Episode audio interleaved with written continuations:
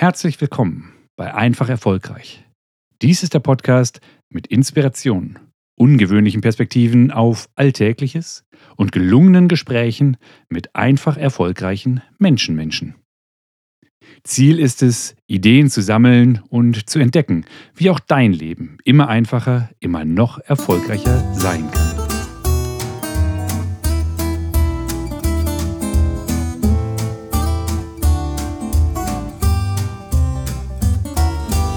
Freundliches Hallo und herzlich willkommen zurück hier im Einfach Erfolgreich Podcast. Die Sommerpause war jetzt doch ein, zwei Wochen länger als gedacht. Umso schöner ist es wieder mit dabei zu sein. Und heute geht es wieder um ein Zitat, um einen Spruch, der mich in den letzten Wochen begleitet und auch ein wenig beschäftigt hat. Ein Mann, der überzeugt wird, gegen seinen Willen, bleibt seiner Meinung treu im Stillen. Das hat vor, naja, knapp 400 Jahren Samuel Butler, der Ältere, gesagt. Ein Mann, der überzeugt wird, gegen seinen Willen, bleibt seiner Meinung treu im Stillen. Ich bin darüber gestolpert, als ich die Zeit genutzt habe, um mich nochmal mit ein paar Klassikern vertraut zu machen. Sicher hast auch du schon mal Wie man Freunde gewinnt von Dale Carnegie gehört, gelesen oder zumindest etwas davon gehört. Was soll ich sagen? Manchmal gibt es ja diese Zitate, du kennst das vielleicht auch, die dir über die Füße stolpern, gerade wenn es sehr, sehr passend ist. Im privaten Kontext und vor allem auch in ein, zwei Coachings war das gerade mal wieder Thema. Wie geht das eigentlich mit der Überzeugung? Und was muss ich tun, damit es eben nicht bei Lippenbekenntnissen bleibt, sondern eine echte Überzeugung entstehen kann, die dann auch sich in neuem Verhalten, in vielleicht sogar einem kooperativen Verhalten, einem gemeinsamen Ziel verpflichtendem Verhalten Ausdruck findet. Dann lass uns doch mal überlegen, weshalb Menschen eigentlich dazu neigen, an ihren Überzeugungen festzuhalten. Später habe ich sicherlich auch noch ein, zwei Tipps, was du tun kannst. Doch lass uns erstmal überlegen. Hier sind diese grundsätzlichen Fakten und weshalb fällt es in bestimmten Situationen, ich behaupte einfach mal allen, wenn nicht sehr, sehr vielen Menschen schwer, so schwer, die offensichtlichen Fakten sich anzuschauen und zu einer neuen Deutung zu kommen. Sagt das womöglich etwas nach seinem Bedürfnis nach Konsistenz und Stabilität aus? Dieses Bedürfnis, was sich eben auch in der ähm, Confirmation Bias oder der Bestätigungsverzerrung äußert. Also, dass wir mit unserer Filter, mit unserem Filter Informationen aufnehmen und diese Filter dann dazu benutzen, unsere eh schon überzeugenden oder bestehenden Überzeugungen zu bestätigen. Das hat natürlich wiederum eine Wechselwirkung, wie wir die Realität wahrnehmen.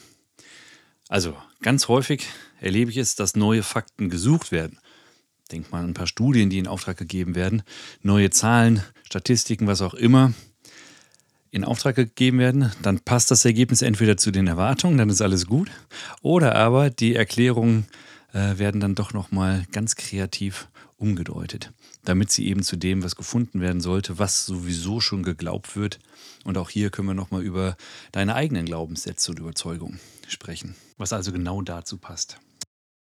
Also das dürfen wir natürlich immer berücksichtigen, denn wir sind ja zu einer Überzeugung gelangt, hatten ja schon ein bisschen Vorbereitung drauf, dass da äh, was kommt.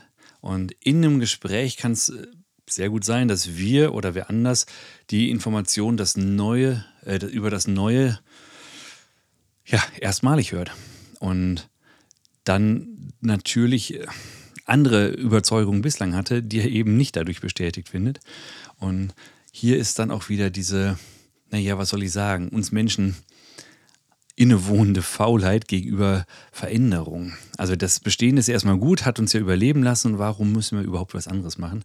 Das mag das Hirn nicht so gerne, auch um Energie zu sparen. Und vor allem, was wir kennen, das kennen wir ja.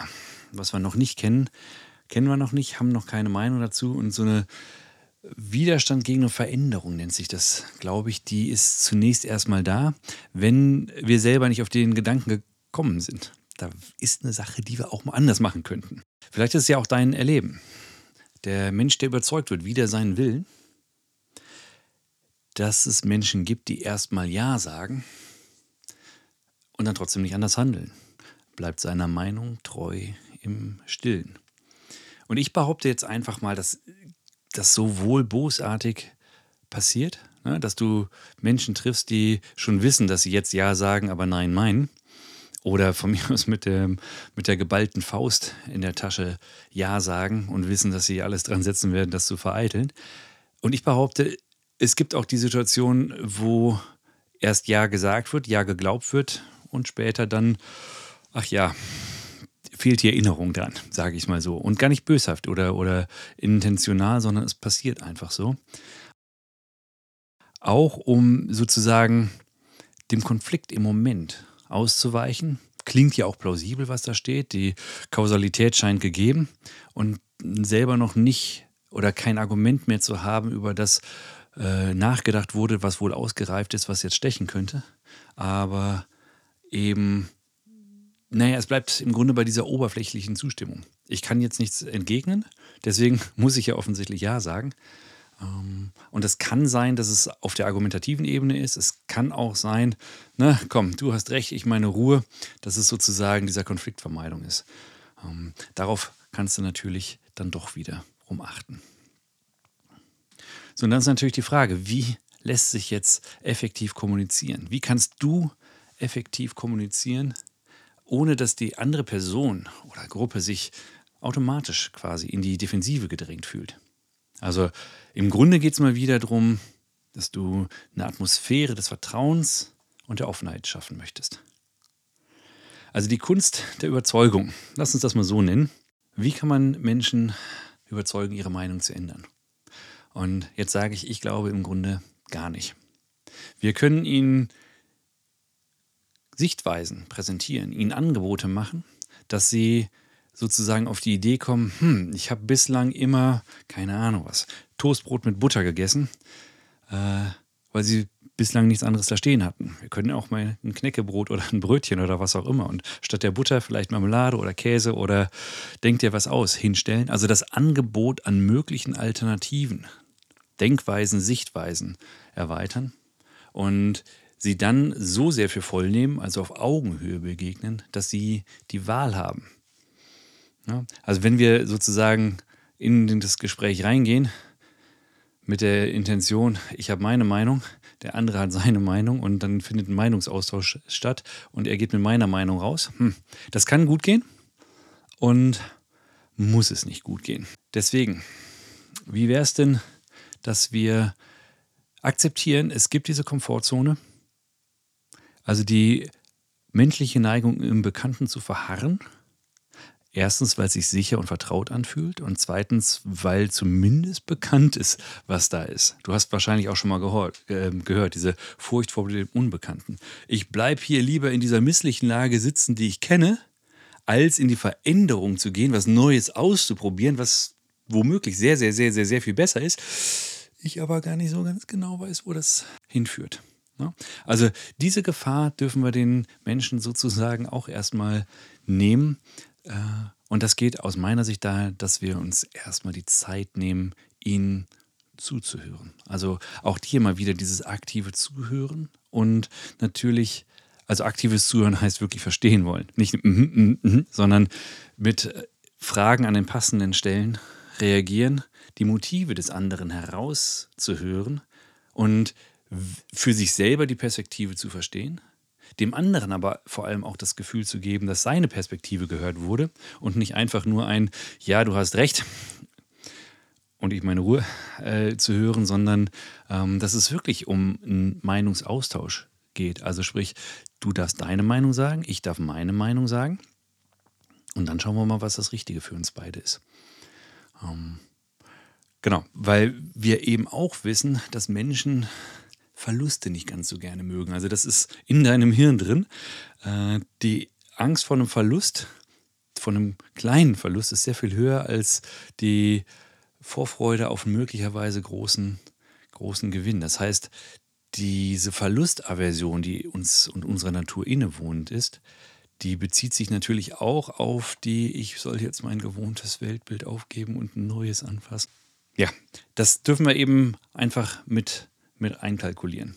Genauso was wie natürlich die sozialen Faktoren. Also hier ist diese Gruppe, die sich ein Ziel gesetzt hat, die feststellen, das ist der bisherige Weg führt noch nicht dahin. Was können wir denn jetzt machen? Und dann ist natürlich die Frage, ähm, was ist sozusagen in der Gruppe normales Verhalten, weil wir auch wissen, dass Menschen zur Gruppe dazugehören wollen oder Angst haben, aus der, also diese Sorge aus der Gruppe ausgeschlossen zu sein. Und das ist ganz häufig eine unbewusste Sorge. Und als letzten Punkt möchte ich noch ansprechen, dass es natürlich auch diese kognitive Dissonanz gibt. Also dieses Konzept, dass Menschen ein konsistentes Selbstbild aufrechterhalten wollen und es vermeiden, mit Informationen konfrontiert zu werden, die das ein bisschen in Frage stellen. Ja? Was fällt mir ein? Also wir können jetzt die, die Klimadiskussion nehmen, ohne sie äh, vertiefen zu wollen. Wir wissen im Grunde, was gut und richtig wäre und sehen uns dann doch den Flug buchen, das rote Fleisch essen, das Auto nehmen. Denkt ihr was aus? Oder ja, bleiben wir bei der Ernährung. Wir wissen, dass es äh, gut wäre für uns, weniger Zucker zu essen, vielleicht ein bisschen weniger Fett und was auch immer deine Diät gerade ist, die Gesamtmenge so ein bisschen äh, im Blick behalten. Natürlich wollen wir auch auf die Bewegung achten, haben wir ja verstanden. Und dann stellen wir halt doch wieder fest, gelegentlich, dass da ein paar Tage vergangen sind, ohne dass wir Sport gemacht haben und vielleicht haben wir dann doch nochmal den Keks im Meeting oder keine Ahnung was, den Riegel am Bahnhof äh, gegessen. Soll ja vorkommen, äh, sowas da draußen. Das heißt, wir wissen zwar, was richtig ist und haben das auch verstanden und beobachten uns dann dabei, wie wir diesem Wissen eben ähm, nicht ganz gerecht werden. Und das kann dazu führen, dass unser Hirn sehr viele Schleifen dreht und zwar ohne dass wir es mitbekommen. Also wir sagen zwar selber zu den Dingen ja, oberflächlich, aber unter der Oberfläche ist dann sozusagen das Unbewusste, unsere Gewohnheiten, unsere stillen Denkweisen doch wieder wichtiger. Also im Grunde auch hier an dieser Stelle wieder der Aufruf in der Diskussion, schau mal genau hin. Kriegst du jetzt nur ein Ja oder ist da eine echte Überzeugung passiert? Hast du den Raum geöffnet, dass innere Prozesse ablaufen, die vielleicht auch ein bisschen länger Zeit brauchen als euer Gespräch? Und hast du den Beitrag dazu geleistet, diesen Raum zu öffnen, in dem dieser Veränderungsprozess angestoßen werden kann, Genau, denn dann werden wir feststellen, dass es nicht mit Lautstärke geht, sondern mit Vertrauen und mit offenem Interesse am anderen und vor allem mit offenem Interesse an unserem gemeinsamen schöneren Morgen. Denn das ist ja das, wo wir alle hinwollen. Ich zu meinem, du zu deinen, das ist schon klar. Und vielleicht finden wir ja einen gemeinsamen Punkt, sodass ich dich gar nicht überreden muss, sondern dass du selber zu der Überzeugung gelangst, dass es genau jetzt das Richtige wäre, dieses schönere Morgen zu erreichen. Und dann brauchen wir gar nicht mehr Widerwillen zu überzeugen, sondern finden eine gemeinsame Basis. Jetzt die Frage an dich. Wo hast du in letzter Zeit das Bedürfnis gehabt, jemanden zu überzeugen? Oder wo hast du vielleicht, aus welchen Gründen auch immer, Ja gesagt, obwohl du Nein meintest? Und was kannst du beim nächsten Mal anders tun? Dabei wünsche ich dir viel Spaß, viel Freude und einfach erfolgreiche, überzeugende Meinungsaustauschdiskussionen. Das war es schon wieder für heute. Der Einfach Erfolgreich Podcast.